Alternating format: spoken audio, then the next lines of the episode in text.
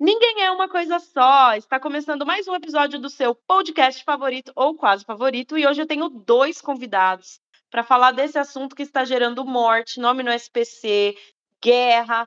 Tem gente sendo expulsa de casa, gente sofrendo, uma loucura. BBB 21. E quem eu convidei hoje são dois amigos queridos o Thales, professor da Universidade Federal de Rondônia, ele dá aula de jornalismo lá, porque ele é extremamente chique. E, além de tudo, ele ainda é DJ. Então, assim, além de um ótimo amigo e escritor também, sigam eles lá no Facebook. E a Verônica, que é enfermeira, formada pela Unesp, tá, meu amor, de Bauru, porque ela é maravilhosa. Inclusive, ela também é escritora da Não Me Calo. Procura lá no Facebook a página, leia os textinhos dela. E aí, gente, vocês estão bem? Sim. Graças a Deus. Graças a Deus, tudo bom. É, gente, o assunto de hoje, vocês sabem que vocês vão, né? Se alguém ouvir, vocês vão ser cancelados. Tá todo mundo preparado para o cancelamento? Ai, tá chegando. Graças a Deus, né? Se foi cancelado é porque foi visto. É assim que funciona. Vamos lá, gente, a gente tá zoando, mas o assunto é até que um pouquinho sério para se tratar de BBB. Acho que pela primeira vez a gente vai precisar falar tão sério, né, como nunca antes foi falado. Em nenhuma edição necessitou tanto, né, de um, de um papo sério quanto essa edição aqui. Então, galera, vocês que estão ouvindo de casa, se você não está assistindo Big Brother, não tem muito interesse, está tudo certo, você pode pular este episódio, você não é obrigado a ouvir, tá? Vamos lá. É, se, e se você também não está assistindo, mas tem curiosidade, coloca a gente aqui. Gente, esse Big Brother continuou no mesmo esquema do Big Brother do ano passado, né? Misturaram ali o pessoal do camarote e o pessoal do pipoca. Pipoca são as pessoas anônimas e o camarote as pessoas famosas. Nessa edição colocaram alguns famosos não tão famosos assim, mas que muita gente conhece. Entre eles tem a Pocahontas, que é uma cantora de funk, a Carol Conká, tinha a Carol Conká, o Nego Di era, era camarote também, né? O Nego Di Camarote, Projota Camarote, a Vitube Camarote, mas quem? Camarote? Fiuk. Isso, Fiuk, Camila de Lucas. Ai, gente, tem mais gente. Mas enfim, alguns já saíram, o cancelamento rolou, outras pessoas são anônimas. E aí a gente tá enfrentando nesse Big Brother uma certa dificuldade de conseguir assistir como entretenimento. Vocês acham isso também? Vocês têm essa impressão? Com certeza. E, inclusive, eu tá, tô aqui rindo porque na edição do é, Somos contra o cancelamento, né? Eles falaram foda-se o cancelamento. Ai, pode falar palavrão?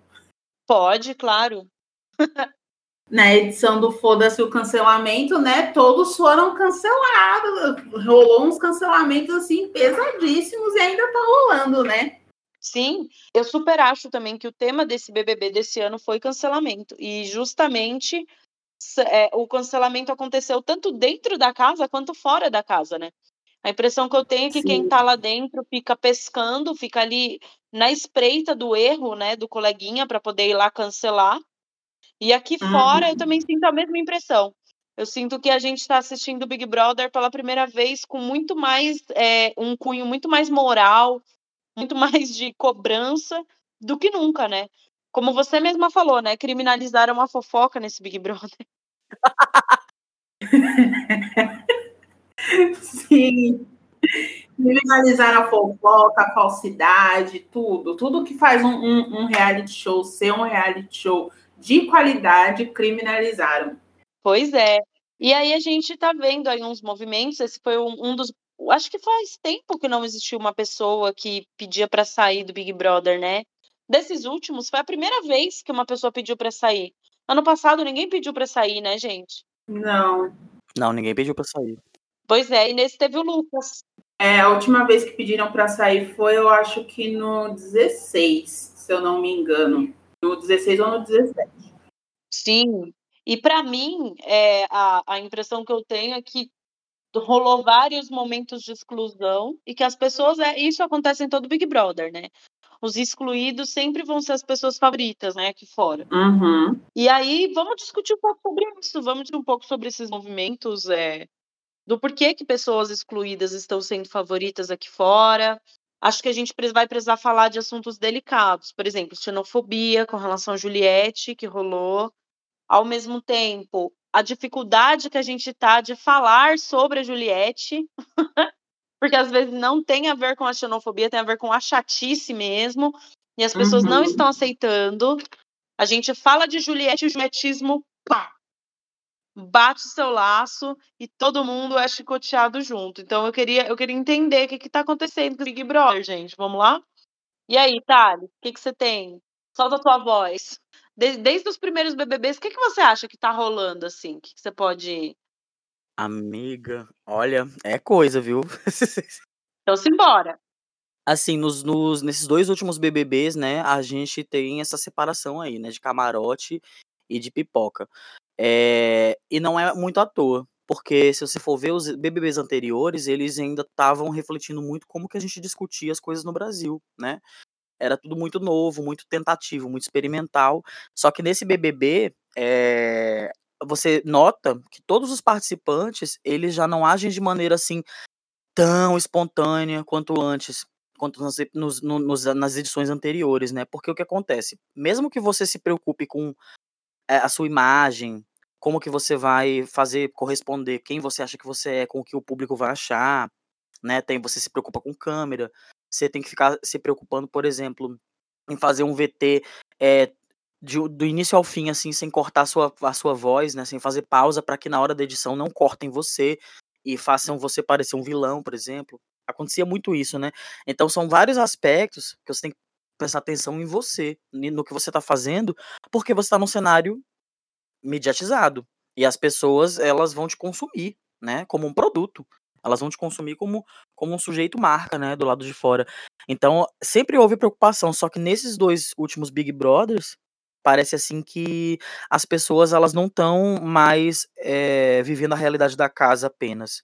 Não tem só aquelas personalidades, aquelas biografias brigando. Elas estão se preocupando com muita coisa do lado de fora. Vocês não sentem isso? Sim, sim, eu sinto. Eu sinto.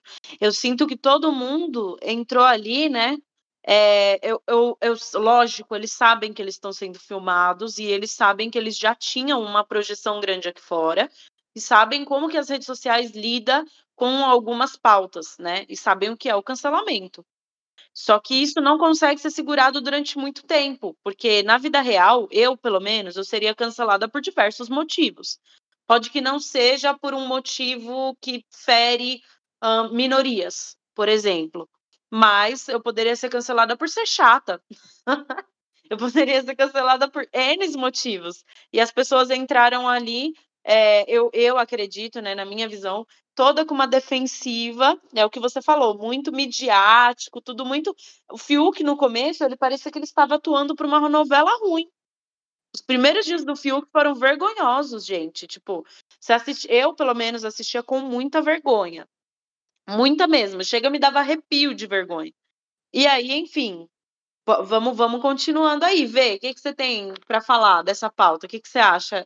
Você acha também que eles entraram com esse medo? Sim, com certeza. E é, sobre o que o Thales falou, que é, é, interessante, né? Porque eu acho que é uma tendência a ser, a ser seguida aí para as próximas edições. Infelizmente, a galera é, eu acho que vai entrar mais com esse. Os outros BBBs, eu acho que eles não tinham esse olhar é, sobre si que era um, um, um, produto, sabe? Eu sinto assim. Desde o BBB passado, tem essa coisa de os participantes serem os produtos. E vai ser uma tendência a ser seguida. E eu não sei quem falou, não sei se foi vocês, não sei se foi o Thales ou se foi outra pessoa, disse que o prêmio é, perdeu a importância um milhão e meio. Não sei se vocês sentem isso. Eu sinto. É, eu estava até conversando com o Thales e com você também Sim. sobre é, o porquê que eu acho que isso está rolando, né? E é o que o Thales falou mesmo. Antes eram produtos, produtos eram objetos, né? Então, uma roupa, um sapato, uma marca. Uhum. E agora já faz um tempo que é aquilo que o Thales falou. Que os produtos não são mais produtos, eles são personas, personas que vão representar N marcas. Então, o peso para cada pessoa que está ali dentro que é camarote, a pessoa sabe o que ela é. E isso, para mim, é até uma briga um pouco ética, né? Porque eu consigo separar completamente. Tipo, velho, esse cara aqui é médico, sei lá, ele, ele é pneumologista. Aí eu encontro ele ali na esquina e ele tá fumando um cigarro. eu consigo separar que esse cara aí, na profissão dele, ele é uma coisa, na vida dele, ele pode ser N outras coisas. Tudo bem. O problema é quando você mistura uma persona com um produto, né? Ela, se, ela meio que se funde, isso confunde a própria cabeça dela. Inclusive, a gente tem visto isso muito em evidência aí na parte dos K-pop lá da Coreia. Porque lá a galera realmente não pode, você não pode ter sua vida. Não sei se eu tô falando uma grande bobagem, mas é isso que a gente lê por aí, né? Que, tipo, eles não, eles não podem mesmo cometer erros, eles não podem mesmo se expor na vida deles é, pessoal porque eles se tornaram esse grande produto. Então, eu acho que essa é a tendência, infelizmente, é uma tendência que né, é bem, pre bem prejudicial para a saúde mental da galera, mas é que eu acho que se continuar misturando camarote com, com pipoca nas edições do BBB, a gente vai ver cada vez menos naturalizado os erros, porque são pessoas que já estão entrando com essa cobrança do público. Então, então foda-se, assim, foda-se a sua educação, a sua cultura, ou sei lá o que que você teve aí de, de, de problema e de limitação, você entrou ali como um produto, então você já entra todo o reloginho, e o público, o público espera de você que você seja esse reloginho, né? O ponteirinho sempre no lugar certinho ali.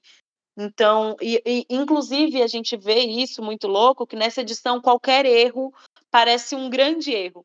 Uhum. Então, uma calda de bolo, ela vira. Não que nas outras edições não tivessem briga por, por, comida. Havia briga por comida. Só que, pelo menos, o que eu sinto daqui de fora é que isso virou uma espécie de projeção do caráter. Então, assim, essa briga, se você ficou do lado do Fiuk, você tem um caráter X. Se você ficou do lado da Juliette, seu caráter é tal. Se você ficou do lado do fulano, seu caráter está sendo definido o caráter através de brigas muito pequenas e através de quem você acha que está certo ou errado, ou da atitude que fulano ou ciclano teve. Isso é muito louco. E eu tenho para mim que no Big Brother do ano passado isso não era visto. A ainda acho que não era com essa intensidade. Eu sinto assim que parece que a esfera pública está tão exigente, né? E, os, e, parece assim que os consumidores de, de, de, de Big Brother eles estão muito exigentes, muito especializados, eles se projetam né, nesses favoritos e eles, eles parece que viram assim extensões da campanha dos favoritos deles, sabe? Mas os participantes eles chegam meio reloginhos assim dentro da, da casa, né? Pelo seguinte, eles acompanharam primeiro de tudo a evolução do programa, né? Desde o primeiro do Bambam até agora, mas eles também estão acompanhando os debates, né, da sociedade civil, é, uhum. questões relacionadas não só ao feminismo, ao movimento LGBT, movimento negro, mas também outras questões, sabe, que fora dos movimentos, entendeu? Causas mesmo, causas, merchandising social, eles fazem muita coisa semelhante, né, nessas lógicas ali dentro.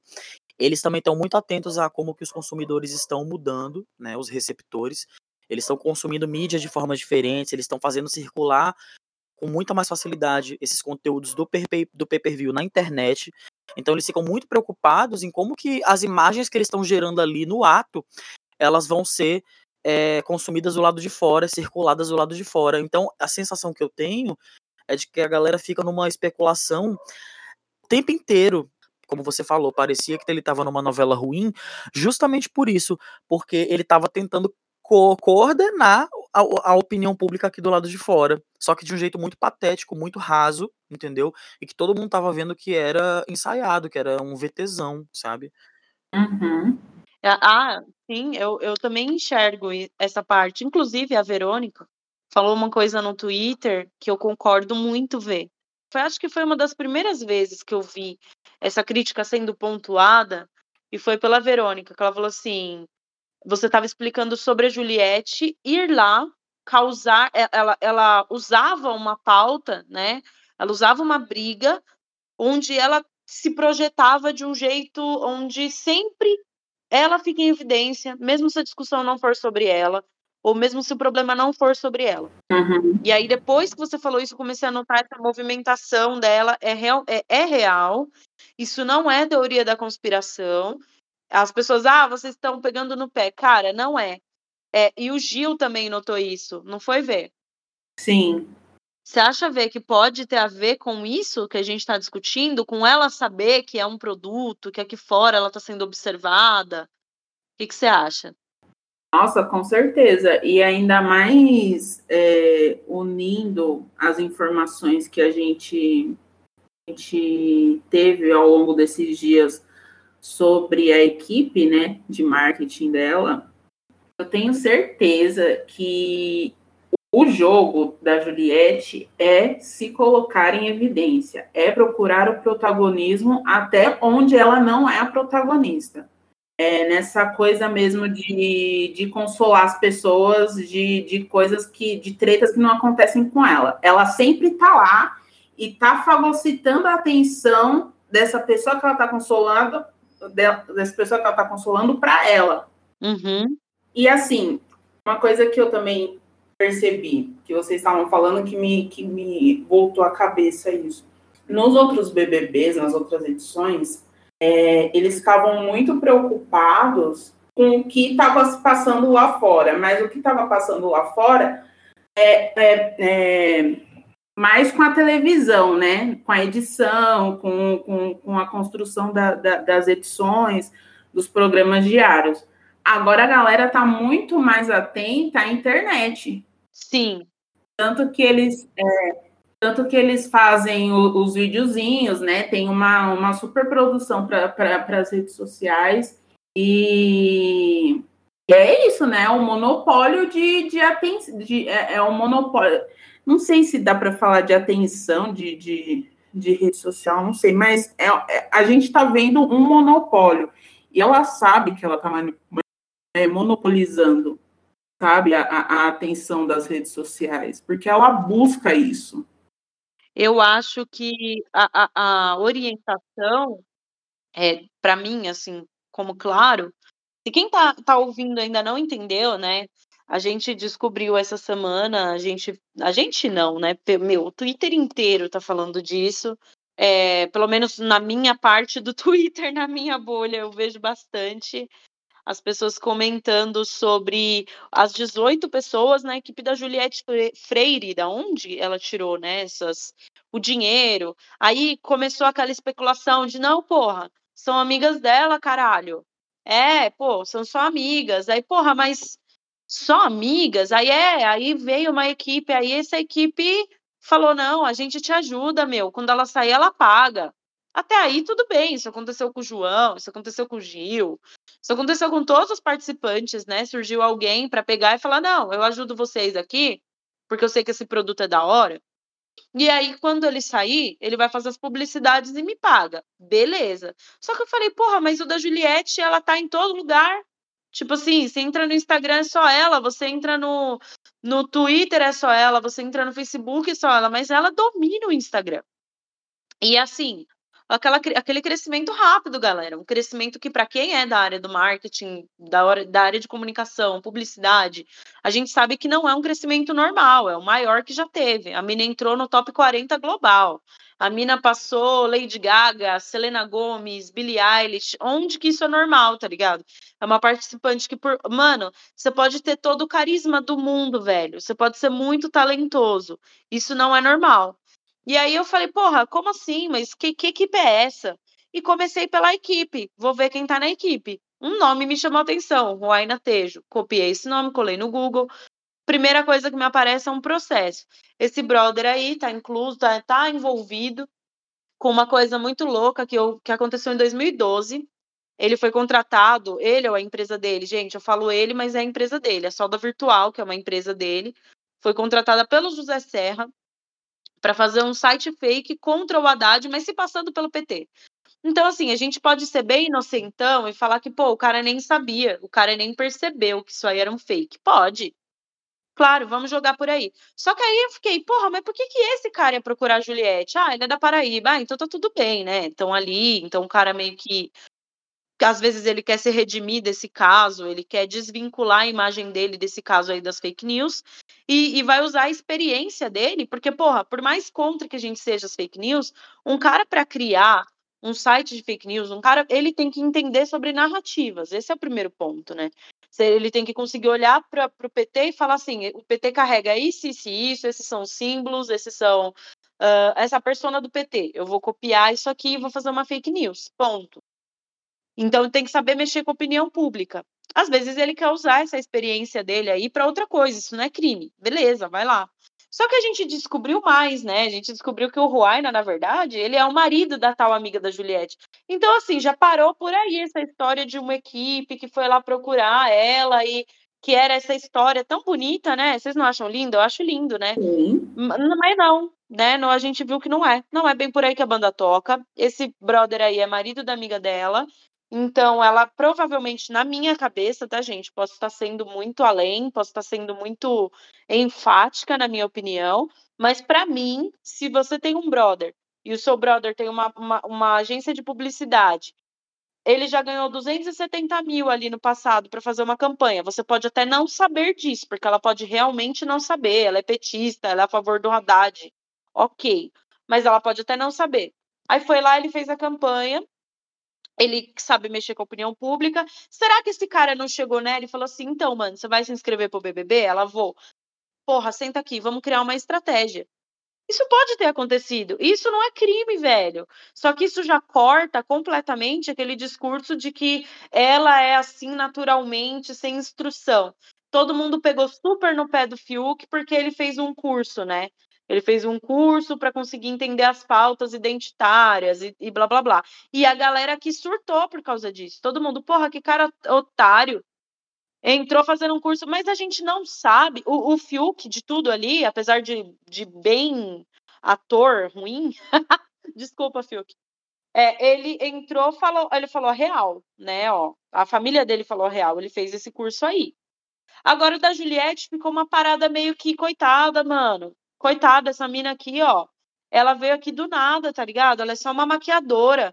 Mas aí, de repente, ela é advogada. aí, de repente, a mina fez um TCC do caralho. Aí, de repente, a mina. Pô, será que essa mina é tão, tão sem noção assim? Pra mim, ela entrou com uma instrução muito clara, velho. Olha, você usa a sua vida. Isso não é crime, gente. Quando, quando eu falo isso, as pessoas ficam tipo, nossa, você está chamando ela de criminosa. Ou, não, Sim. isso é marketing, isso é publicidade, velho. O nome disso é estratégia de imagem. Você vai entrar ali orientado. Quando a gente vai fazer reunião aqui na empresa, a gente, a gente estuda nossos adversários, porque os nossos clientes, eles têm os, os clientes deles, eles são clientes de outras pessoas, né? São, são os concorrentes da gente. Eu estudo todos os meus concorrentes antes de uma reunião para eu saber exatamente o que, que o meu cliente final precisa. Por que, que ele está buscando aquele cara e não eu? Então, antes de entrar para uma reunião, eu estudo a imagem do meu oponente. Por que, que ela não estudaria o oponente dela? Isso é jogo. Agora, o que me incomoda é, é, que ela poderia, cara, para mim seria genial. Eu estaria, tipo assim, Juliette no pódio, campeã, se ela tivesse chegado lá e mostrado o priquito duro dela. Ela tivesse falado assim, rapaz, eu Fiz toda uma estratégia para eu entrar aqui. A minha vida é forte, a minha história é forte e eu tenho certeza que eu vou me atrelar com o povo brasileiro, porque eu sou uma mulher. Eu prefiro isso, cara. Eu prefiro isso do que ficar ali. É, é, é uma coisa que eu tô vendo que é ensaiada. A gente percebe que é ensaiado. Quem tá aqui fora percebe e a galera não, ninguém pode falar, porque né, ela já entrou com essa história muito bem respaldada. Eu não sei se eu viajei, mas eu precisava falar isso é, sobre o julietismo. Tá virando uma parada louca, na minha opinião. E, e, aí eu precisava falar. Vocês concordam? Se vocês não concordam, pode me cortar, gente. Pode falar. Não, daí viajou. Concordo com você, tá?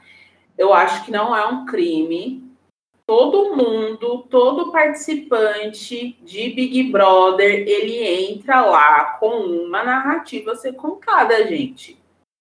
Sabe? Ele entra lá com algo a ser comprado pela, pelo público e as pessoas compram. Um grande exemplo disso é o César Lima, que ganhou não sei qual edição aí. acho que foi a 16, ou a 15, ou a 13, não sei, alguma dessas. E ele foi todo montado, sabe? Com, com, uma, com um personagem, com uma persona toda montada para o público do BBB. E ele conseguiu. Acho que a, a, a Juliette é o nosso Cesar Lima 2.0, né? A nossa Cesar Lima 2.0 da era do Instagram, da era da internet, dos engajamentos. E, e ela, é, eu, sei, eu acharia super de boa é, se a equipe dela falasse, olha, gente, sim, ela se preparou. Sim, sim, esse é o ponto. Ela, ela, nem precisa falar. A equipe dela, olha, gente, teve um preparo, mas já parte da equipe dela, essa, essa coisa de, de, de se fala? De fingir uma espontaneidade, de, né? Você acha que... Sim. Você acha que faz parte da elaboração da estratégia, né? Eles quererem levar aí como se fosse algo muito naturalizado, algo muito a ver com o carisma dela só. Você acha isso? Sim, total. Eu também acho. Eu acho que a gente está vendo é uma pela primeira vez a gente está vendo uma estratégia muito bem colocada no Big Brother, independente dela ganhar ou não. Ela já ganhou, ela vai ganhar em cerca de um mês e meio o valor do, do prêmio tá? Então, assim, ela vai sair muito bem. Uhum. É, não acho criminoso o que está acontecendo. Talvez seja um pouco injusto com os outros participantes, mas tá, também talvez nem seja uma questão de injustiça. Talvez isso vá abrir os olhos de quem for entrar nas próximas edições, que mesmo sendo pipoca, você pode usar, você pode já entrar com essa estratégia de produto. A Juliette entrou como se ela já fosse extremamente famosa. Isso que foi interessante, acho que acho que nesse arco. Ela, ela age como se ela fosse famosa. Ela, ela já entrou e, na minha opinião, o que o Gil, a paranoia do Gil é correta, né? De, de falar que ela cola nos famosos. É, eu tenho para mim que ela cola mesmo. Uhum. Isso, isso tá bem claro. Isso, e, e, e é inteligente, porque e é muito inteligente, viu, essa estratégia. Inclusive, eu não acho uma estratégia ruim. Eu acho uma estratégia muito inteligente, porque ela entrou sem visibilidade, né, sem ser conhecida, e aí ela colou em quem era famoso já para ela ir ganhando fama, porque ela sabia que ia ter VT com ela, ela sabia que, que se ela for amiga daquele famoso ali, ela vai parar no Instagram dele em algum momento, né? Então, enfim, eu acho isso. E aí, ô Thales, eu queria que você explicasse um pouquinho pra gente um pouco da sua visão a respeito do, do público em si, né? E de como que tem sido essas consequências aqui pra gente. Você explica?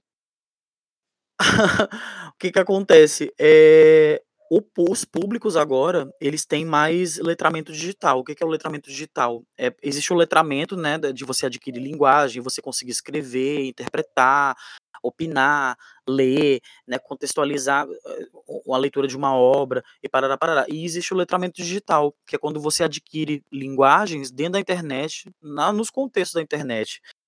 E esse público agora está muito mais letrado. Eles conseguem captar as formas de linguagem, eles conseguem fazer memes com essas linguagens que surgem dentro do programa, etc. E isso então é um ponto muito crucial. Eles agora, os públicos, né, entendem muito bem o papel deles na circulação das imagens do, do, programa, das informações sobre o programa. Eles têm perfis muito mais exigentes, muito especializados. A nossa esfera pública, não sei se vocês estão sentindo isso, mas ela está demandando da gente cada vez mais menos opinião entre aspas e cada vez mais interpretação, cada vez mais assim é, outras formas, sabe, de contar, de contextualizar a informação. Parece que você não consegue mais só ter é, um ponto de vista, você não consegue só ter uma informação pura. Você sempre tem que ter uma coisa por trás, um embasamento, um pano de fundo e parará, parará.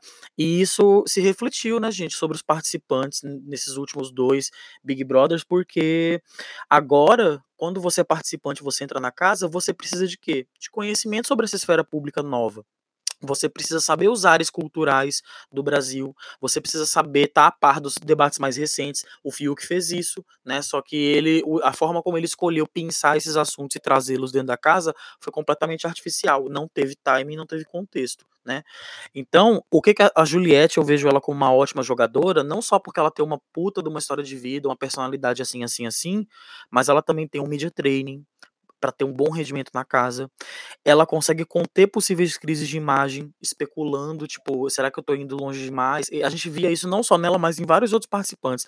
A Sara, vocês veem que ela nem mesmo mencionava a Juliette nas entrevistas com a Ana Maria, com a Ana Clara e posteriormente.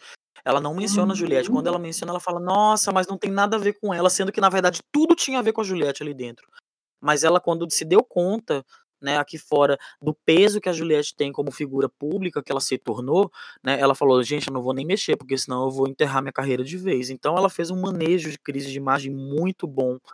E isso é a uhum. especulação. A gente está numa estrutura comunicativa atualmente que tem a especulação como uma lógica muito presente.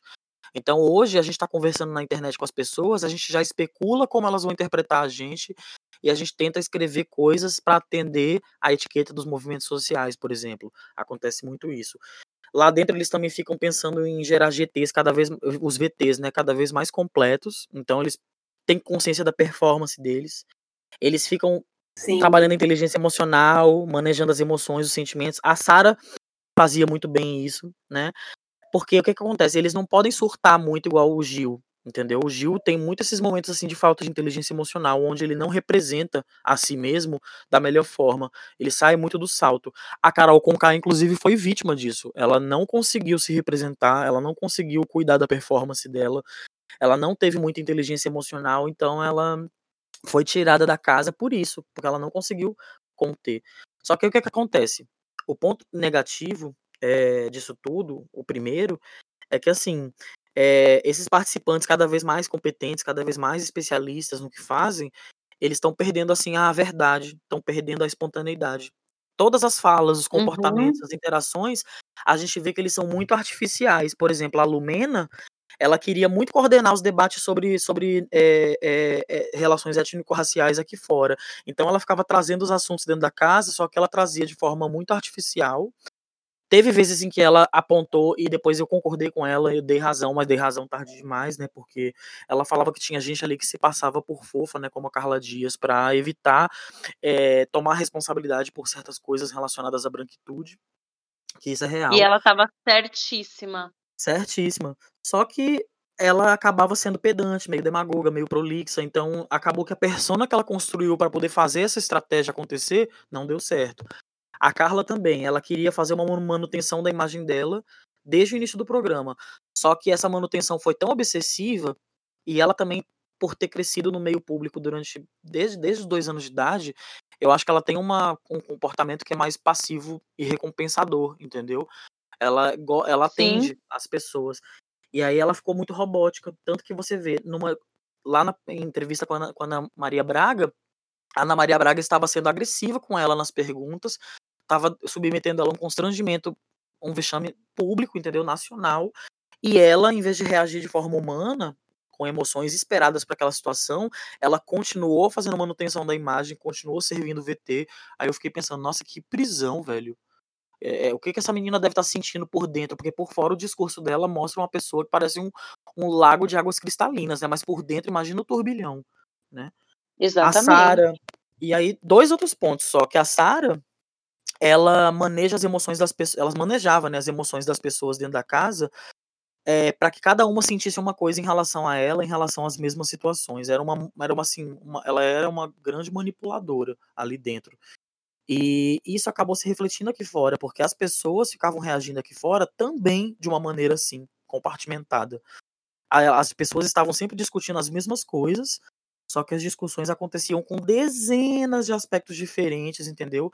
Então, essa, essa cortina de fumaça que ela lançava o tempo inteiro ali dentro foi o que salvou ela aqui fora também, tá? Porque ela soube é, confundir. A Sarah, ela, ela, ela é, conseguiu essa coisa do confundir muito bem. E o Juliette não, a Juliette, ela já, o trabalho dela já é mais social. Ela é uma ótima oradora, se vocês forem reparar. Ela pode ter todas as dificuldades que ela tem, mas ela consegue arquitetar a, a, os processos assim de comunicação dentro da casa, as interações.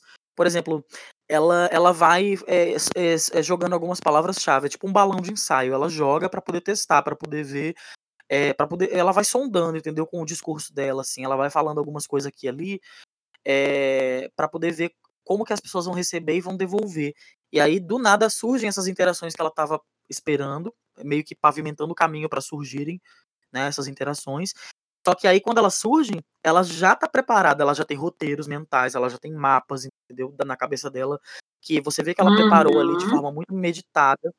E se pá, tem coisa ali que ela preparou antes do programa, eu tenho certeza, sabe? Então Sim, vocês veem. Com certeza. É, cada um ali tá tendo uma estratégia que você vê que é digna mesmo de um. de, de pessoas que estão conscientes, sabe, de que estão ao vivo. É muito doido, eles são muito especializados. São. É, inclusive, para mim, eu acho a Juliette nem estratégia, em termos de estratégia, a Juliette é muito inteligente. Uma das estratégias muito boas que ela tem é, é quando ela tem uma treta ou que algo sai do controle dela, né? Então, e, e, e que são tretas que ela sabe que ela vai se fuder, ela sempre procura a pessoa e ela quer bater tintim por tintim. Assim como se alguém briga e não é ela que está envolvida, ela vai na pessoa e, e, quer entender tintim por tintim. Só que nesse tintim por tintim, ela pouco escuta a pessoa. Ela sempre encontra uma, uma oportunidade dela falar sobre ela, dela expor para o público alguma qualidade dela. Então, se você for reparar, pode pegar eu queria que alguém fizesse isso, que eu não tenho tempo. Mas eu queria que alguém pegasse todas as discussões. A Juliette faz uma coisa muito inteligente, que é o seguinte: ela escuta, né? Aí a pessoa, ah, eu fiz isso por isso, isso, isso. Aí ela fala assim: eu respeito você, mas a minha verdade não é essa. Eu jamais faria isso. Eu faria isso, isso e aquilo. Ou seja, foda-se o que a pessoa fez. Ela tá muito pouco preocupada com o que a pessoa fez. Ela não quer entender o porquê que a pessoa fez aquilo. Ela só quer uma oportunidade para ela poder dizer que ela não faria. Isso é muito louco. É muito louco. Eu acho isso muito engraçado e muito inteligente também. A Camila de Lucas, ela tem uma estratégia similar, só que a estratégia da Camila de Lucas eu acho mais. É, eu, eu acho melhor, para o meu ponto de vista. Aí já é uma, uma, um ponto de vista pessoal, né? Que ela vai também atrás das pessoas, ela também escuta, só que quando ela escuta, ela realmente tenta entender a pessoa. Você vê que ela está realmente buscando entender. O João também tem um perfil similar, ele também, ele também tenta entender. Talvez seja mais coisa de professor, né? Ou de quem de quem lida com, com múltiplas pessoas sem estar numa posição de autoridade. Porque a Juliette, ela na vida, ela já tem essa posição de autoridade, né? Porque o advogado tem essa posição de autoridade ele precisa rebater. A Juliette é isso, ela está sempre numa posição de rebatimento. O acolhimento dela é um acolhimento onde ela rebate a pessoa. É tipo assim, você vem chorar para mim porque você perdeu seu namorado. Eu vou escutar, vou falar que eu te compreendo e vou falar assim para você. É, você perdeu seu namorado, mas eu perdi o meu marido, meus dois filhos, eu passei por isso e isso. Aí fulana foi atropelada, aí ciclana caiu em cima de um prédio, aí de repente minha avó tava de coma, e aí aquele seu problema lá com seu namorado, bicho, você já enfiou no teu cu, entendeu? Já passou. Foda-se. Uhum. Ninguém nem lembra mais, cara. Ninguém nem lembra mais. É, porque eu, eu também tenho as minhas cicatrizes, né? Ela sempre fala, não, eu tenho as minhas cicatrizes também. É, e aí é, é, eu entendo que incomoda a galera lá dentro, gente, eu juro por Deus que eu entendo. Porque eu sou igual a Juliette em alguns momentos, e eu tomo bronca por isso, então é foda. Às vezes o Márcio tá me contando uma parada, quando vai ver, eu cortei ele, é chato pra caralho. Eu sei o quanto é chato. É coisa de gente que fala demais. Só que ela aprendeu a usar um problema. Olha como construção de imagem e, e você ter uma boa empresa por trás, ou uma pessoa especializada por trás, muda tudo. Porque conseguiram pegar um defeito, um problema dela e transformar isso numa ferramenta. Cara, isso é uhum. genial. É genial. Isso é genial. Eu espero de verdade que, tipo, a, a, galera pare de perder tempo criando fake news e comece realmente, criem produtos, criem personas, porque é, é, é, isso vai ser o novo mercado mesmo, entendeu? É o que está acontecendo. Você pega um problema, né, um defeito, e transforma aquilo num, numa grande ferramenta de identificação. Então, tanto pessoas que gostariam de se posicionar melhor se felicitam em ver ela fazer aquilo, quanto e ela sempre usa muito isso, porque eu eu não eu, ela, ela sempre fala assim, eu não preciso desse um milhão e meio. Se para fazer, se eu para eu conquistar, aliás, esses um milhão e meio, eu preciso ir contra a minha verdade, eu não vou. Então, isso é forte o que ela fala. Isso é uma fala de protagonista, isso é uma fala de, de novela, é uma fala midiática mesmo. Porque assim, olha, eu prefiro ficar sem dinheiro nenhum, entendeu? Do que do que do que mentir para minha amiga e ganhar esse prêmio. E ao mesmo tempo, ela consegue ser protagonista até de lideranças que não são delas. A gente viu isso com a Sara e a gente está vendo isso agora com a Vitube. Parece que a líder é a Juliette. É, ela está tomando conta dessa liderança, porque isso foi estudado também dela sempre conseguir se destacar. E aí a gente, enfim, a gente esbarra nesse problema, que é o que o Thales explicou, que a Verônica também já explicou, que é um problema de, de poder falar disso na internet. Vê, por que, que você acha que isso está acontecendo? Por que, que você acha que a gente não está conseguindo falar, é, é, analisar o comportamento da Juliette como a gente conseguiu em todas as outras questões? Caraca. Cara, Calma aí, gente. que essa pergunta. essa pergunta. Essa pergunta. pergunta de filha da puta, né? Sim. Eu aprendi com a Marília Gabriela. Não, mas é isso, né? É o que vocês falaram sobre, sobre a construção de imagem e tal. É exatamente isso, sabe? De a, as redes sociais elas estarem nesse momento de, de fervilhamento, né? De discussões e, e nessa pauta de cancelamento. E daí surge uma, uma pessoa, porque, veja bem, ó, o Gilberto, ele tá num, num, no mesmo patamar que Juliette, ele é nordestino também ele é pobre também, sabe? Ele tem toda essa construção. Ele veio também de, de um ensino superior público.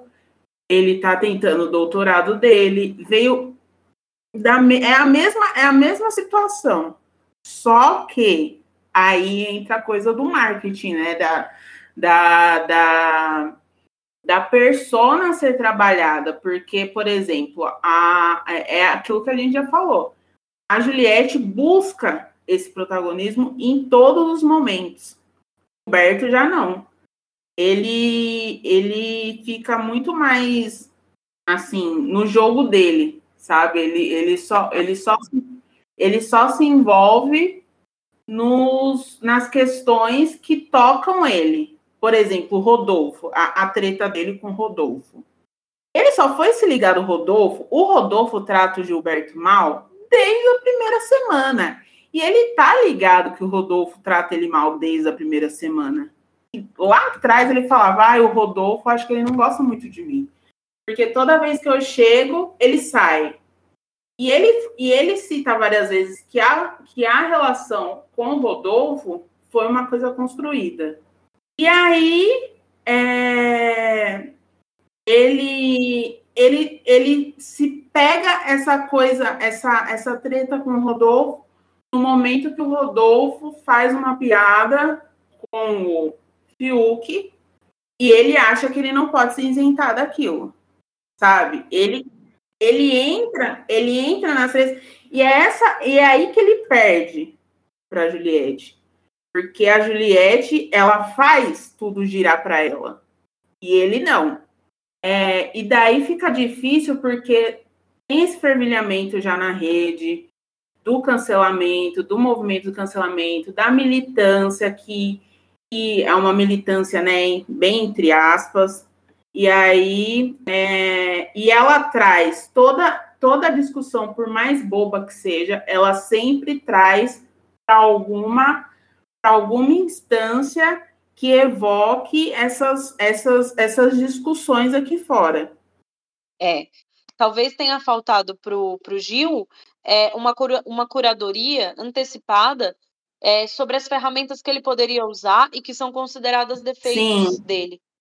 Você não acha? Porque a Juliette teve essa curadoria, Exatamente. o Gil não. Então, a Juliette teve muito bem reforçado aqui fora, olha, se falarem, né, do, do, das, do, de você, daquilo que te toca, você tem que bater nesse martelo. O Gil não, porque o Gil vem da igreja, né? Ele vem de um lugar onde ele tem que calar e oprimir isso. Então, ele entrou no Big Brother para se descobrir. São jornadas, jornadas. Desculpa, Lumena. São jornadas diferentes. Gente, que que cagada. Olha, com jornada. a própria Lumena mesmo, Mas... por exemplo, com a própria Lumena mesmo, você pode, eu vou aqui ser a advogada da Lumena, porque a Juliette, lá ah. já no, na, na casinha dos imunizados, ela já estudava a Lumena. Eu tenho, eu tenho a minha tele no Twitter, eu acompanhava e tal, e eu vi alguns, alguns debates sobre isso. Ela jogava essas questões para a Lumena, ela já falou para a Lumena que ela queria participar do movimento quilombola e ela não pôde participar. Ela já, do movimento negro, não, e ela não, não pôde participar. Ela já jogava essas questões para a Lumena e a Lumena já mostrava para ela que ela não queria estar nesse lugar de, de ensinar, de ser a wiki preta, né? Que a gente fala. E, e aí é, elas vão para casa né? Elas vão para casa do Big Brother. Primeira coisa, a primeira, o primeiro embate, Juliette e Lumena, o que, que a Juliette fala? É, a Lumena vai me bater. Já, já pega, já, já pega essa coisa de agressividade da mulher negra agressiva. Já pega essa coisa da agressividade e fala: não, então tá bom, me ensine. Aí na treta lá do na treta do jardim, né? Que essa treta tava, tava voltando esses dias. Ela senta para a Lumena e ainda fala, me ensine. Ou então fala para a Lumena, sim, pode descarregar tudo que você tem em mim. Sabe? Ela joga todo esse, todo esse, todo esse, toda a interação que ela tem com a Lumena, ela joga com essa fragilidade que a, que a Lumena já apresentou para ela. Então a Juliette, gente, ela é muito. Cara, eu não conseguia. É, eu não consegui entender o jogo da Juliette, mas hoje em dia eu acho um dos melhores jogos dentro da casa, sabe? Porque é uma, é, ele é interno e ele é externo. Ele foi trabalhado para isso. E a, a VTube, por exemplo, ela não, ela não, ela não consegue alcançar esse esse patamar da Juliette, porque ela já tinha já um histórico, né, de cancelamento aqui fora e ela, o, o jogo externo dela é uma bosta. Mas as duas são, tipo, eu falo que as duas são uma face da mesma moeda. E a Juliette, a gente não pode falar da Juliette, porque é exatamente isso. Ela evoca, sabe, esses símbolos aqui fora, essas reações. Sim, eu acho que você definiu, amiga. Para mim tá muito claro que aqui fora a Juliette ela representa muita coisa. Existe uma projeção muito forte nela Inclusive, só para só para fechar aqui com uma coisa que eu lembrei. É... Mente TDAH, gente. Esqueci, caramba. Ah, gente, deixa eu trazer uma informação quente para vocês agora, aqui ao vivo. O Rodolfo, ele acabou de fazer uma piada terrível com o, o João. É, para vocês não sabem, é, mas o Gil e o Fiuk, foram são os anjos dessa semana e eles colocaram o Caio eles e o Rodolfo no monstro. E o monstro é um homem das cavernas, são dois homens da, das cavernas. Escolheram uma peruca que é um cabelo 4C, né? Para colocar no, neles. E aí o Rodolfo fez uma piada é, comparando o cabelo do João ao cabelo do, do, do, do monstro.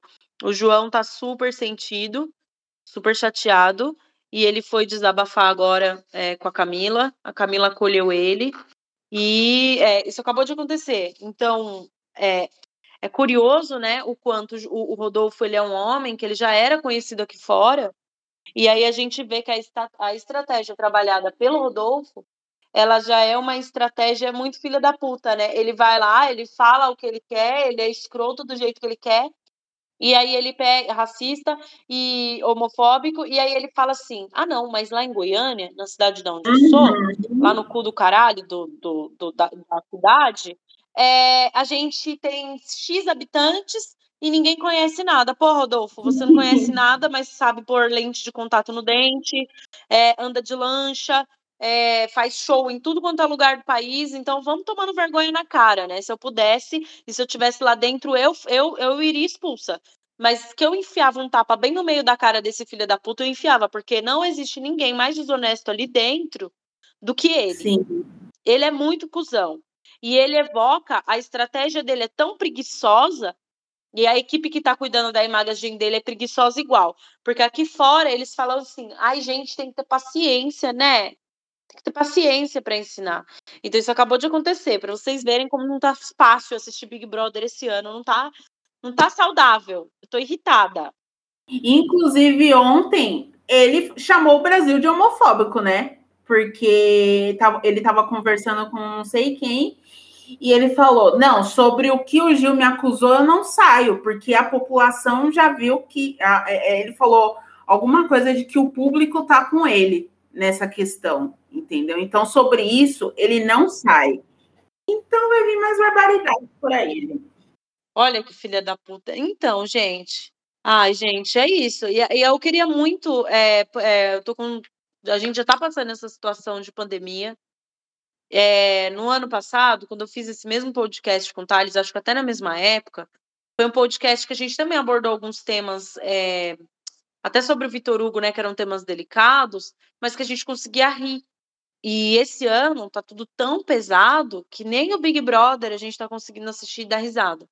Tipo, é, mataram o nosso entretenimento. É, e eu acho que, que as coisas vão melhorar quando isso não for mais aceito. A gente tem Big Brothers aí de outros países que a pessoa cita, se a pessoa citar sobre nazismo é, falando qualquer merda como se isso fosse positivo, ela toma punição, né? Ela toma uma punição na frente da casa inteira. Ela é expulsa, em alguns casos, né? Se ela insiste em ficar falando do tema com desrespeito. E aqui no Brasil, eu acho que isso já é uma questão da Globo, né? Eu acho que é uma questão da emissora. Só que eu acho até que eu sei por que, que eles não estão fazendo isso, porque imagina se a Globo expulsa um participante por ele ser homofóbico. Do jeito que a sociedade passa pano aqui fora, eles vão, ai, a Globo é ditadora agora. A gente está passando por um processo muito maluco, é triste. Isso agora do João me quebrou todas as pernas. Tipo, é, é terrível saber, né, que a gente tá, que a gente tá, que ainda é obrigada a lidar com esse nível de pensamento. Mas eu acho importante, porque isso não tem mais a ver com informação ou não é, você ser homofóbico não tem mais a ver com você ter informação ou não, principalmente sendo um homem novo, como o Rodolfo é, porque ele é um homem novo.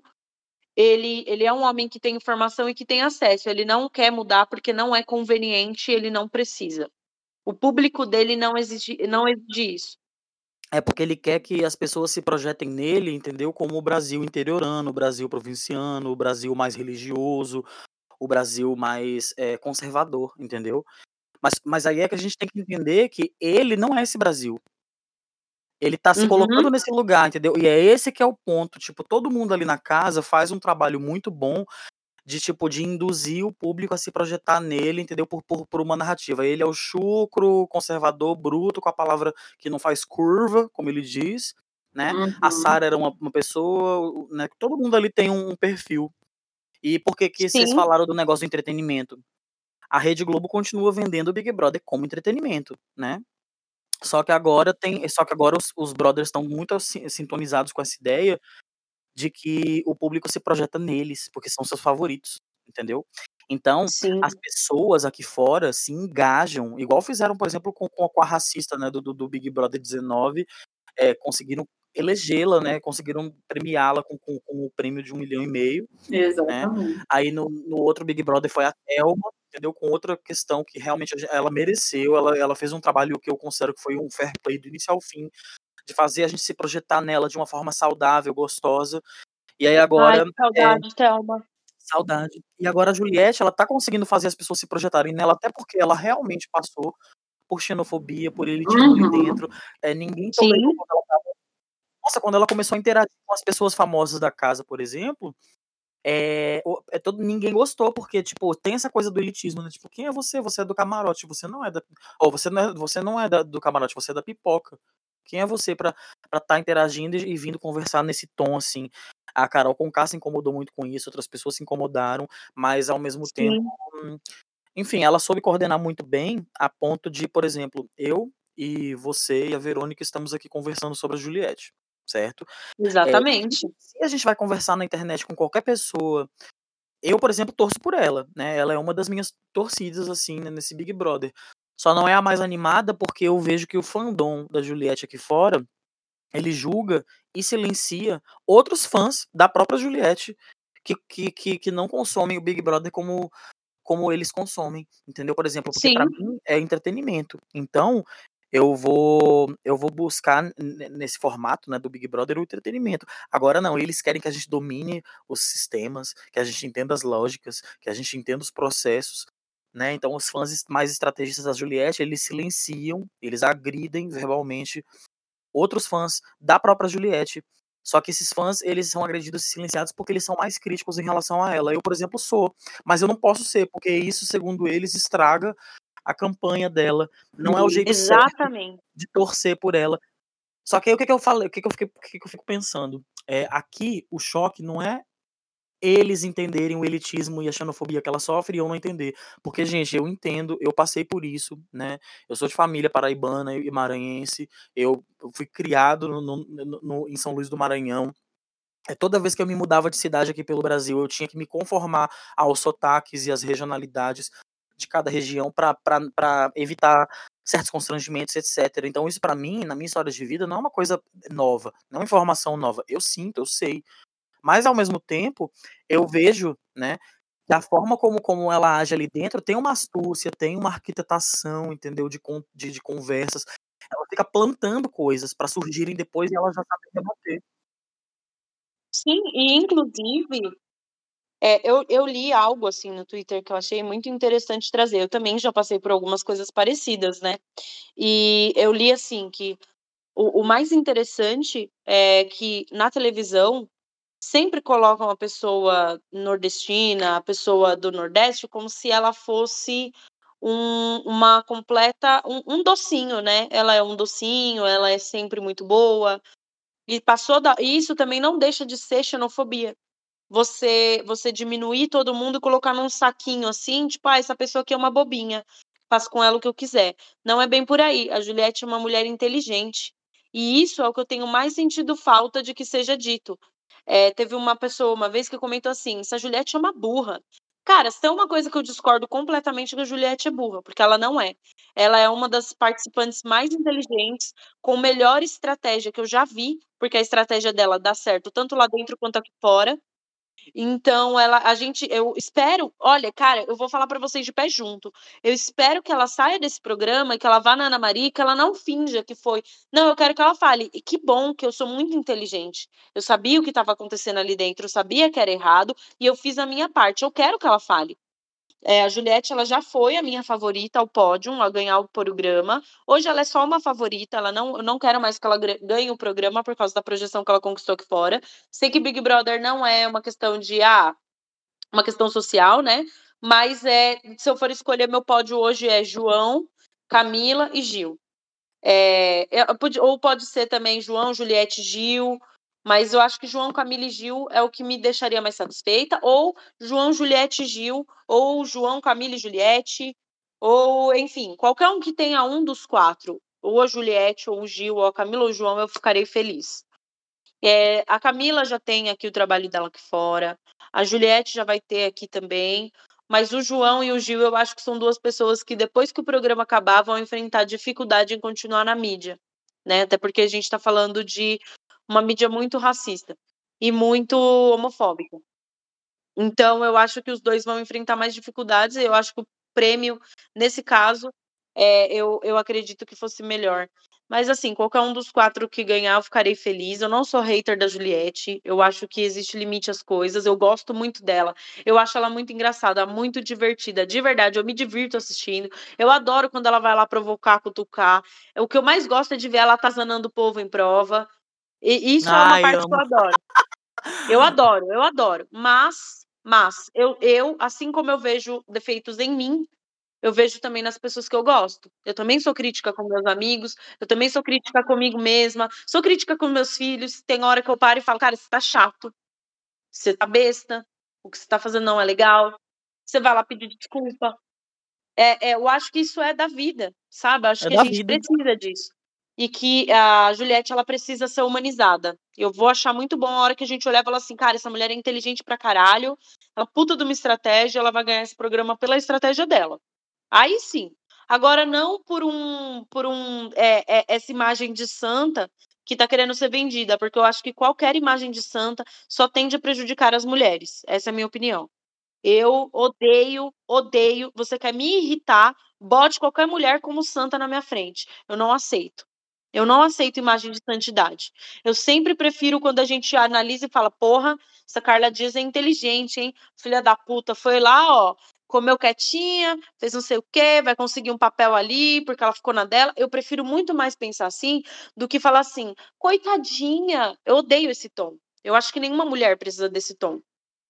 Então, é, espero que a Juliette não é vitimista, não tem que ser é, vista como como vitimista, eu quero muito que as pessoas só consigam olhar para ela e falar: porra, essa mulher aqui tem uma estratégia foda, hein? Essa aqui joga e joga. É isso que eu quero ver. Joga e joga. Não, ai, coitadinha, preciso protegê-la. Não, gente, sai desse tom. Primeiro que esse é um tom, esse para mim é um tom xenofóbico, sabe? Tô cansada de ver mocinha é, nas novelas que, ai, ela não sabe ler direito, ela. Porra, não é sobre isso, sabe? Vão tomar no cu. A gente quer ver mulher mulher estrategista, meu. Estrategista, ela é advogada, ela é esperta, ela sabe o que ela tá fazendo. Vamos, eu vou torcer para ela sair e fazer live explicando sobre estratégia, inteligência emocional, como que você desestabiliza o seu oponente. Juro para vocês. É isso que eu quero ver. Ela, a Vitube. Ninguém desestabiliza melhor um oponente do que a Vitube, gente. Vitube é a dona das mentes A mina desestabilizou um crossfiteiro. A mina desestabilizou um crossfiteiro. Eu lembrei o que eu ia falar, gente. Eu lembrei. é, sobre a Juliette, né? Sobre o jogo da Juliette. Eu também acho ela uma puta de uma jogadora. Agora eu reconheço, realmente. É, mano, o jogo dela ali é o melhor. E essa questão de. Eu tava lembrando, né, que eu estava eu tava aqui, né, ajuntando os pontinhos de como que ela faria para é, evocar tanto assim as, as coisas que ela sofreu, que ela tem. Ela fala que ela tem essas cicatrizes e ela usa essas cicatrizes, sim, para se pôr no jogo, para voltar as coisas para ela, né? Para chamar ela na conversa e para e chamar a atenção do público também. Mas nem sei, o jogo dela não começou assim, né? É, lembra quando lá na, na casa dos imunizados ela confiou que ela não deixava aquele menino em paz. Um minuto, o menino não tinha um minuto de paz naquela, naquele casebre. Ela ficava ah, Inclusive, ela foi cancelada, né? né Sim, Aqui, não, ela era odiadíssima. Fora no começo, a galera a galera tava com ódio dela. Ela né? era odiadíssima, tanto que a galera ficava, ai, que merda que essa mina é imunizada. Ela ia cair no paredão e a gente ia tirar ela. Só, e ela, e ela pegava essa. Ela não parava mesmo. de falar um minuto lá na casinha e ela já pegava a questão a questão do, do chip, né, para ela, do romancezinho, bobo, tá, tá, tá, com o Fiuk, né, porque não é nada boba. Pegou logo o camarotezinho ali para ficar fazendo essa brincadeira. E daí, né, quando chegou na casa, a Carol com K deu na bandeja, assim, para ela a narrativa perfeita, né? De, e, ela, e, e naquela semana, aquela semana, ela falou que seria, que era que aquele momento que ela estava vivendo, era ruim, mas era importante, porque eles estavam dando a vitória para ela. Ela tinha plena consciência disso. E eu acho, e, e, cara, posso ser honesta com vocês? Assim, eu sei a gente vai encerrar quase já. E eu acho que isso é essencial. Eu acho que é essencial ela ter conseguido olhar e falar assim: olha lá que burra. Ela vai se Sim. fuder, essa trouxa. Ela vai ser xenofóbica, ela tem mais é que tomar no cu dela mesmo. E eu acho que ela foi essencial. É, é, a estratégia dela, nesse sentido, porra, essencial. É, é, lógico que ela sofreu, cara. Só que quem já passou por coisa assim sabe o que, que é. Lógico que ela sofreu. Eu não tô dizendo aqui, gente, pelo amor de Deus, nenhum de nós está dizendo que ela não sofreu por ter sofrido, passado é, xenofobia. Ela com certeza sofreu. Esse não é o ponto, né? A gente sabe. Mas o que eu quero dizer é assim: ela sofreu, passou, ela conseguiu notar o timing das coisas, né? E, e, e a ponto dela conseguir reagir então, isso também é inteligência emocional. Isso é importante. A, a, acho que até mais do que qualquer instrução. É, é, é muito bom para o jogo. E aí, enfim, a Carol não conseguiu ter essa inteligência emocional. E ela é famosa, ela, é, ela poderia ter tido todas essas impressões, porque eu acho que o que rolou com a Carol foi ela ter talvez além da xenofobia, ela ter notado algum algo ali que incomodou, tanto ela quanto a Lumena tiveram o mesmo ponto de, de, de, de incômodo com a Juliette. E a, por mais que as pessoas não queiram aceitar, não é porque uma pessoa sofre xenofobia que ela não possa Exatamente. ser racista, por exemplo.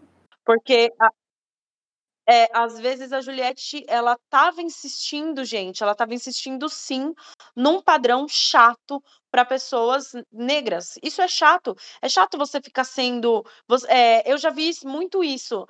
Soa como uma senhorita Morello, sim. sabe? E, e curioso, porque eu comecei a notar isso. Eu comecei a notar isso quando eu vim para Moca. Que eu comecei a notar isso. Eu comecei a notar que pessoas brancas faziam isso quando eu saí de São Bernardo, porque minha família é, tipo assim, eu sou uma das únicas pessoas brancas. E aí não rola isso, né? Na minha família não rolava isso de você ficar elogiando alguém insistentemente, sabe? É, você vê que é uma parada, chega até ser forçado. É, eu acho que isso também parte de uma premissa do racismo. E eu falo como pessoa branca, porque eu vejo muita gente branca que, assim, eu vou provar a qualquer custo que eu não sou racista. E para provar que eu não sou racista, eu vou elogiar uhum. demais. Do nada, eu vou ficar mexendo no cabelo da minha amiga, eu vou ficar falando da roupa da minha amiga, eu vou ficar falando da pele da minha amiga. Isso incomoda. É o que a Sara fez com a Camila na hora das tranças. Só que a Camila, ela não tem o mesmo perfil da Lumena e da e da Carol. A Camila, não, se fosse a Carol ali, ou a Lumena, talvez a Lumena tivesse dito, então, você não vai botar a trança, não, por causa disso, disso, disso, explicado e, e dado um corte nela. Já não é o jeito da Camila. E, e, velho, eu não tô exigindo isso da Camila, jamais. A Camila também tem a estratégia dela, ela entendeu, ela ficou na dela. Mas, assim, é, é, eu acho que o que rolou ali, além da xenofobia, foi um incômodo. Foi um incômodo. E eu acho que a gente, como pessoa branca, né, eu, eu branca, leio muito percepção fora da minha bolha. E aí eu tava lendo muito meninas incomodadas com a Juliette justamente nesse ponto. É, a galera ficou, ai, ela, a Lumena autoriza ela usar roupa branca. Não, Cara, não era sobre isso. isso. Não era sobre isso. E a galera, a galera minimizou tudo o que a Lumena disse por causa do jeito dela de falar, por causa da forma dela, né, de se posicionar a galera simplesmente ignorou tudo o que estava acontecendo. E, e, a, e a, a, a, Juliette, ela estava sendo chata sim. E isso, como você mencionou, desde lá da outra casa. Aí ela teve aquele momento de baixa, ela ficou mal. Só que aí ela conseguiu ter inteligência emocional suficiente para se recuperar e se erguer. É, obviamente, tendo orgulho do que ela é. E isso, para mim, é a melhor estratégia possível. Eu vou reforçar que, para mim, eu só acho que o, que o que precisa agora é que a Juliette se apodere cada vez mais do papel de estrategista no jogo. Que o jogo dela, ela fala que é, o, que é o jogo com o coração, ele não deixa de ser uma estratégia. E muito inteligente, por sinal. E é isso, não vejo como demonizar nem a Juliette, nem qualquer outro participante além do Rodolfo. É, é, para mim, esse cara teria sido já tomado penalização, perdido estaleca, para ele virar gente, sabe? É, é, tem algo que a gente precisa combater nesse BBB, na minha visão, é, é, esse tipo de comportamento que a produção precisa aprender a punir. É, e eu acho que, além disso, também poderia existir aqui fora uma maneira da gente conseguir falar do comportamento dos participantes sem parecer um hater. Porque eu posso gostar muito daquele participante ali e enxergar vários problemas nele. É, ano passado a gente falava tão mal da Manu Gavassi, né? E não rolava essa loucura. Isso que me indigna. Isso não, isso para mim não soa natural ainda. A, a, talvez porque a Manu Gavassi vinha de um outro lugar, né? Ela não tocava tantas pessoas e ela era chata paca mesmo. Mas é isso, eu acho que a gente conseguiu elaborar bem, amarrar bem os temas. Tem mais algo que vocês acham interessante a gente falar?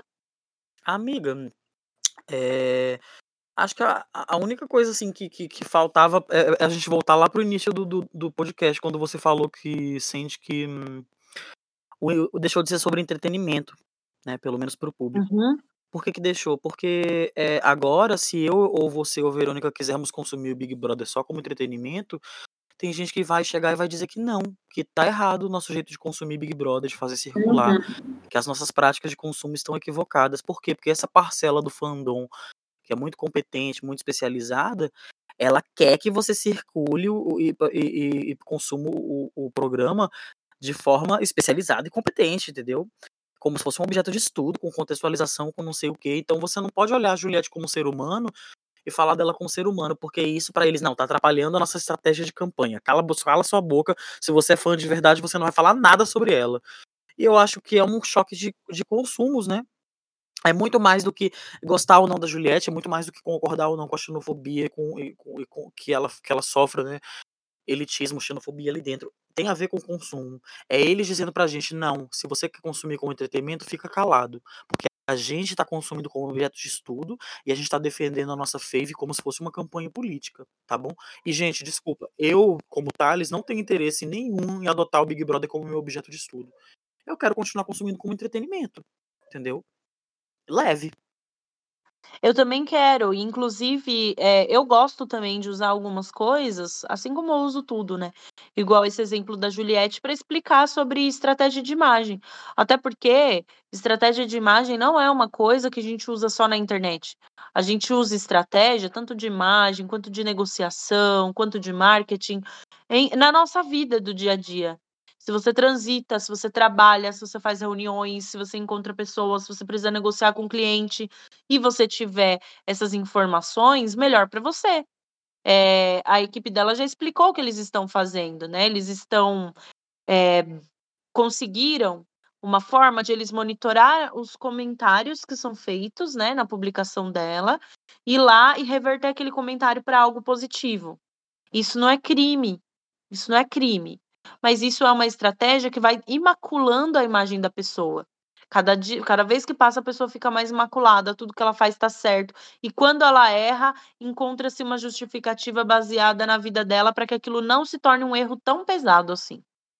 Então, é, é, minha visão é de toda essa imaculação dela vem mais por conta da equipe do que por conta dela mesma.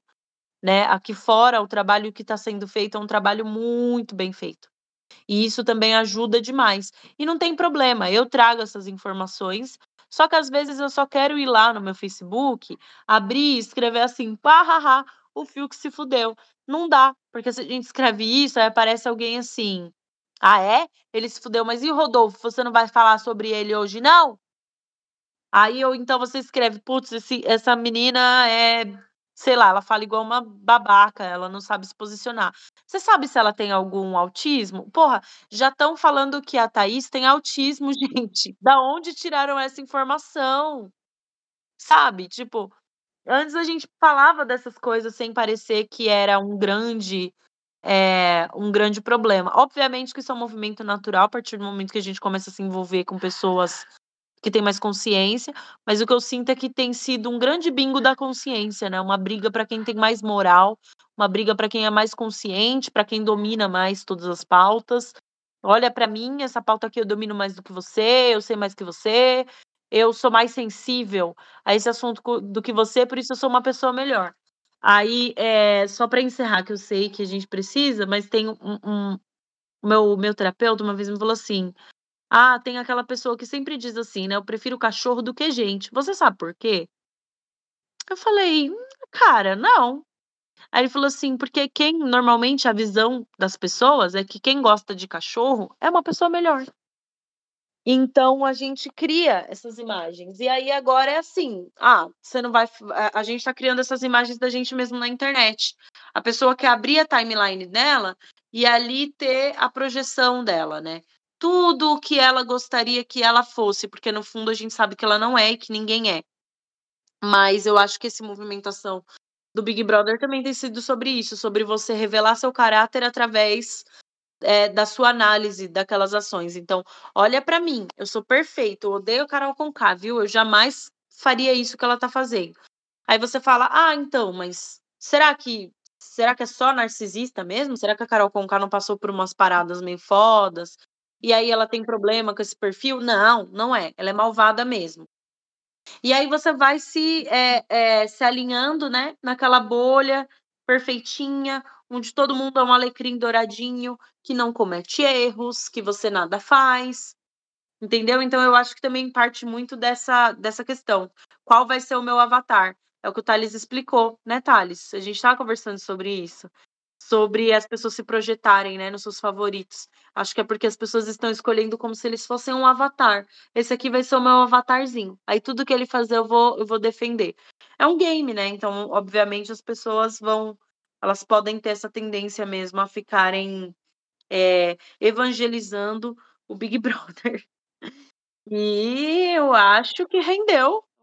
Eu, se eu falei alguma bobagem, me desculpa. É, é, eu, eu costumo falar que assim, eu falo muito e falo muita bosta. Então não tenho problema nenhum em admitir depois. Tipo, ah, eu falei merda, porque pode ser que eu fale mesmo. Mas tem algumas coisas que eu não acho que sejam merda, talvez só não sejam aquilo que tá todo mundo batendo na tecla, né? Como eu falei, eu me recuso, eu me recuso a colocar a Carol e a Lumena nesse lugar de grandes vilãs, de piores pessoas que já passaram pelo Big Brother. Eu só acho que são pessoas que não trabalharam bem as, as, as suas problemáticas antes de entrar. Pessoas que não melhoraram as suas ferramentas de comunicação antes de entrar. Assim como acontece com o Gil, e que, curiosamente, é o que torna o Gil mais interessante. Por, por, por isso que eu amo ele. Eu amo ele justamente por causa dessas loucuras que ele faz, porque eu adoro ver ser humano agindo. Adoro ver aquela parte é, de quando a gente é humano que não tem ninguém olhando, sabe? E é o que eu sinto quando assisto Gil. Eu sinto que ele só tá sendo ele, como se não tivesse ninguém olhando. Eu acho isso bacana, eu sinto saudade disso no Big Brother. Algo mais, gente? Para acrescentar que vocês. Não, só uma coisa de que eu estava percebendo, eu estava aqui refletindo como que a gente monta. A gente não, né? Os, os, o fandom, a equipe, como montou uma prisão para Juliette, né? Como que ela vai lidar com isso fim do programa e saindo dessa casa e daí tendo que lidar, tendo que mostrar a Juliette, né? Que a Juliette não é uma imaculada, como fazem parecer. E como ela vai lidar com isso? Eu acho que é uma prisão que, infelizmente. Nossa, Vê, que ponto bom que você levantou. E, e, você ia continuar, pode continuar. Eu só queria é que eu fiquei empolgada. Pode continuar. Não, eu ia falar que eu não vejo a hora do programa acabar, né? Porque daí o, pro, o nosso problema com os cactos vai ser o problema da Juliette. Ela que vai ter que. é, cara, mas assim, velho, você trouxe uma pauta muito boa, Vê. Porque é isso mesmo, eu quero ver. Nossa, parabéns, obrigada. Você deu a chave pra gente fechar. Oh.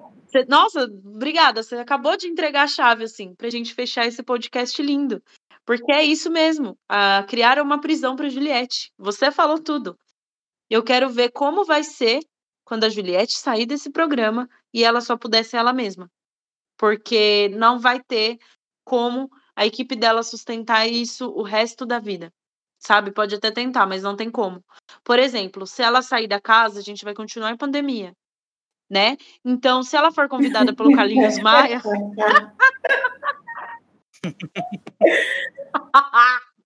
Gente, desculpa, pelo amor de Deus. Gente, me perdoa, mas eu só consigo pensar nisso. Se ela for convidada pelo Carlinhos Maia e ela for para uma festa, eu quero ver qual de onde eles vão enfiar toda a argumentação deles. Vai ser no centro do cu. Porque ela estava aglomerando antes, pelo que eu vi, teve algumas festinhas que ela foi, ainda no ano passado, né? Algumas aglomerações. Eu quero ver o que eles. Mano, eu quero ver o que eles vão fazer. Eu, eu quero muito acompanhar como vai ser isso, como vai ser essa. essa... É que assim, se a, a Globo for esperta, e eu acho que eles são, né? Eu tenho certeza que eles são, a gente pode é, apostar que a Juliette vai ser a nova Grazi, entendeu?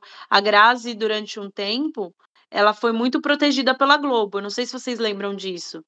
A Grazi, ela fazia aparições, mas sempre na Globo. A Grazi fazia as, no... fazia as novelas. A Grazi, quando ela saiu do BBB, ela saiu intacta. Ela era, tipo, uma princesa. E aí, a, Globo soube aproveitar muito bem essa pessoa. Ela saiu com um grande favoritismo, eles pegaram ela como atriz para ser do, do quadro fixo, né? Contanto que ela é até hoje. Só que eles super protegeram a, a Grazi, porque eles sabiam que se ela ela poderia se queimar, né? Então, mas antes era mais fácil, porque antes não tinha rede social, né? E, então eles eles cercaram a Grazi, e a Grazi meio que ficou super protegida pela Globo. Tanto que agora, aí depois disso a Grazi ainda engatou o relacionamento com o Cauã. A Grazi sempre foi uma, um, uma coisinha muito certinha, sabe? É, ah, ficou com o melhor da Globo, o Cauan Raymond, olha que bonitinho. Aí tiveram um filho, olha que legal. Agora que a Grazi, ó, anos e anos depois, que a gente começou a ver a Grazi fazendo alguma cagadinha. É, aí ela foi, apareceu aí com o Caio Castro, que já era uma coisa meio inesperada. Aí, no meio da pandemia, ela foi lá para Fernando de Noronha, aí mergulharam numa parte onde não era permitido, sei lá o que, que aconteceu, lembra? Não sei se vocês lembram, isso foi acho que no ano passado. Foi aí que a gente viu as primeiras cagadinhas da, da, da, da Grazi. E ainda assim, muito leve, sabe? Sempre muito leve. Se a Globo for esperta e quiser manter esse engajamento da Juliette e manter. Eh, eles com certeza vão fazer isso com ela. A gente pode ter certeza que eles vão preparar ela para ser atriz, para fazer alguma coisa assim, e vão meio que, que segurar a Juliette lá dentro. Caso a Globo ache isso prudente, né? Não sei que, como vai funcionar a estratégia da Globo, algo assim. Se não, aí a gente vai ver ela fazer cagada porque é do ser humano, né? Mas aí eu acho que ela vai, é, o que você falou, ela vai se fuder com os cactos. Se isso acontecer, porque o, o mesmo fandom que ele é um fandom fanático e que em Deus santifica, ele é um fandom muito é, tóxico para a própria Exatamente. pessoa. É, porque ele é, ele não aceita humanidade, né? Exatamente. A gente precisa lembrar disso. O fandom, ele é contra. É todo fandom, todo. Não existe um fandom no mundo. Todo fandom é contra humanidades. Então, é, você tira o aspecto humano para ficar ali só aquilo que você quer consumir. E, e, e, eu quero ver até quando ela vai ser rentável, né? E aí, enfim, tomara que ela tenha bastante inteligência emocional para ela lidar com isso quando ela sair. Que vai ser puxado. E é isso, galera. Mais alguém quer acrescentar algo, Thales? Só um viva cachorrada. uh, tchaki tchai, tiro bem, tiro vai. Tiro bem, tiro vai. doido. É pau! tiro bem, tiro vai. E tchaki tchá. Então tá bom, gente. Obrigada. Eu agradeço vocês por terem participado deste mais um episódio do podcast favorito ou quase favorito de você que está em casa. E ninguém é uma coisa só, para vocês verem. A gente teve uma enfermeira, que é escritora, comentarista de BBB, twitteira. A gente teve professor da Universidade Federal de Rondônia, que é DJ, que gosta de trance. É trance, Thales? Psy? Uhum, Psy trance. Olha, Olha, Psytrance e, e, e, e, que também escreve, que também é jornalista, que também é irmão, amigo. Meu, ele é tudo, ela é tudo, e vocês encontram ele nas redes sociais. Você pode procurar lá, Thales Pimenta. E no Instagram é arroba Altbenji. E a Verônica é arroba Vmarts, tá certo, Verônica? Ah, tá certinho. É V-E-M-A-R-T-Z. Procurem ela lá e sigam no Instagram, Twitter, Facebook, se informem, fiquem atentos, fiquem em paz. Tiro bem, tiro bai, tá com o pau doido. Obrigada, gente! Beijo. Beijo, Brasil. acabou.